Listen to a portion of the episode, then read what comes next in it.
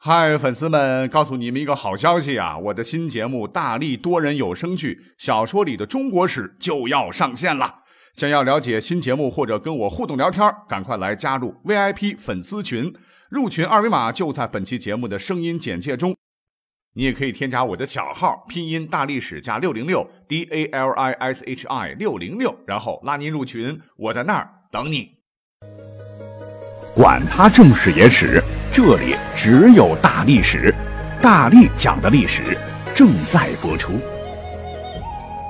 大家好，欢迎收听本期节目。今天我们继续长知识，来看一些我们耳熟能详的词语，原来到底是个啥意思？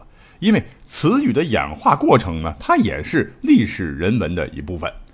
我们就话不多说，来看第一个词。第一个词呢，唤作“空穴来风”。那现在的含义就是很简单了，比喻消息和传说不是完全没有原因，或者用来指消息和传说毫无根据的意思。可是，在古代呢，空穴来风最开始的意思就是一个，那就是事出有因。这个词呢，最早呢，经考证出现在战国时期楚国文人，也是古代美男子之一宋玉所写的一篇丰富的文章当中，其中这样写道：“王曰。”夫风者，天地之气，博畅而至，不择贵贱高下而加焉。今子独以为寡人之风，岂有说乎？宋玉就说了：“臣闻于诗，这个诗呢，就是他的老师屈原先生说：‘雉狗来巢，孔穴来风，其所托者然，则风气疏焉。’就是宋玉啊，引用他老师屈原的话，大意是一种树叫雉树，因为树杈弯曲啊，能够招引鸟儿来筑巢。”山中由于存在孔洞，注意，当时的这个空啊，跟我们现在的这个空一样，可是它是个通假字，通孔洞的孔，就是山中啊存在孔洞，所以呢引起空气流动而形成风。在唐代，一位著名诗人白居易也有诗云呐，说巧珠难免度，空穴易来风，意思是腐朽的树桩难免招来虫蛀。有孔的洞穴容易形成风，那也就是现在所说的空气流动了。由此可见，空穴来风是指说法有根据、有来由，是恰恰和我们所使用“空穴来风”这个词表明没来由、没原因是相反的。不过呢，虽然说“空穴来风”啊，它的原意是指有根据、有来由，但是这个没有根据和由来这种新意呀，那。如今当下很多名人和普通大众啊，已经沿用已久、约定俗成了啊，所以呢，现在一些个词书已经把这个新的意思也加进去了。那换言之呢，就是允许两种意思目前并存，哎，就让其自然发展，与时俱进啊，看看到底哪一个会被消亡。那各位现在想用“空穴来风”这个词，应该说这两个意义都是可以用的。好，第一个讲完呢，我们紧接着讲第二个。我们先来认识一句诗，叫。读书破万卷，下笔如有神，就是用来形容博览群书，把书读透，这样落实到笔下，运用起来就会得心应手啊。那这句话呢，出自唐代诗人杜甫的诗。可是各位在具体的运用当中，有没有想过这样一个问题？那就是诗中的破万卷的这个万卷到底有多少字、多少书呢？哎，想必一定有很多很多很多吧。实际上哈，不然。我们简单算一下，这个古代的一卷书呢，大概就是相当于现在的两千到三千字左右。如果是按三千字计算的话，那现在普通一本书啊，怎么也都三十多万字吧？那我们算一下哈，一万除以括号三十万除以三千反括号等于多少呢？等于一百本，就是纯粹数字的计算，保守估计就是一百本书吧。您想想哈，一个人从七岁起每天读三卷书，到不到二十岁的时候就能读万卷书了。那当然，至于读书的种类有多少，那就不得而知了啊。大概是除了四书五经等基本的书目外，还可看的书的种类，就是世家中藏书的情况了。那中国古代能读啊过百种书以上的读书人啊，已经算是相当的博学了。如果是照这么来说的话，我倒觉得现在在互联网时代下，大家都有手机、有电脑嘛，连上网以后，对吧？每天划的这个文字信息以及看的这个图片、视频，我们一天接受到这个信息量都已经破万卷了哈。在古代，我们都是博学的人哈。那第三个词呢，叫登堂入室，出自《论语·先进。那现在用来指进入啊。这个堂是什么意思？堂室是古代宫室，前面是堂，后面是室。登上厅堂，进入内室啊，比喻什么？比喻学问或技能从浅到深，达到很高的水平。那这里边呢有一个小故事啊。话说在春秋时期啊，孔子的弟子子路为人直率，喜欢谈色。除了谈色，好像不太喜欢读书。哎，这让孔子很着急啊，就开导他。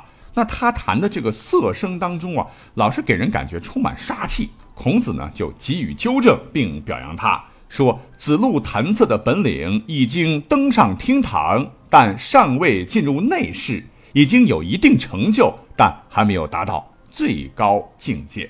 可见登堂入室原指的就是学问或技艺由浅入深，循序渐进，终至高深境界。而我们现在常误用为进入。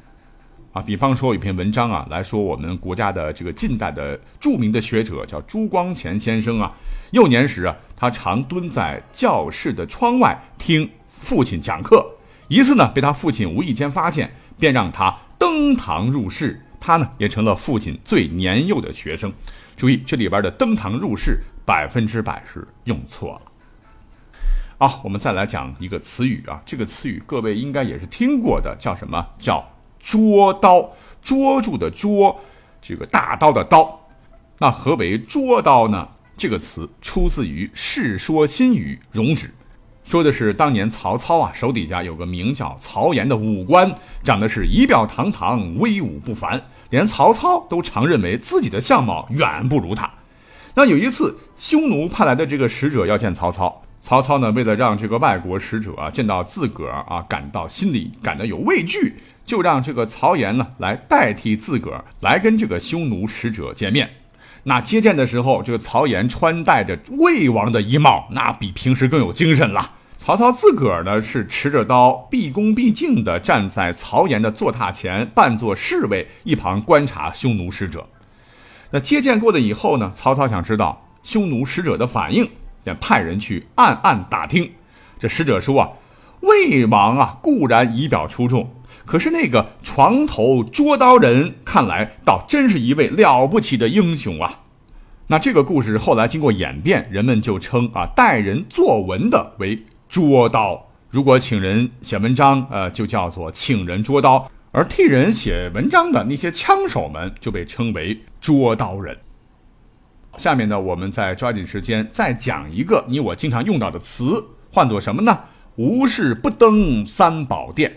不知道各位在使用的时候有没有想过，无事不登三宝殿，为什么会这么说呢？那三宝殿到底是哪三宝呢？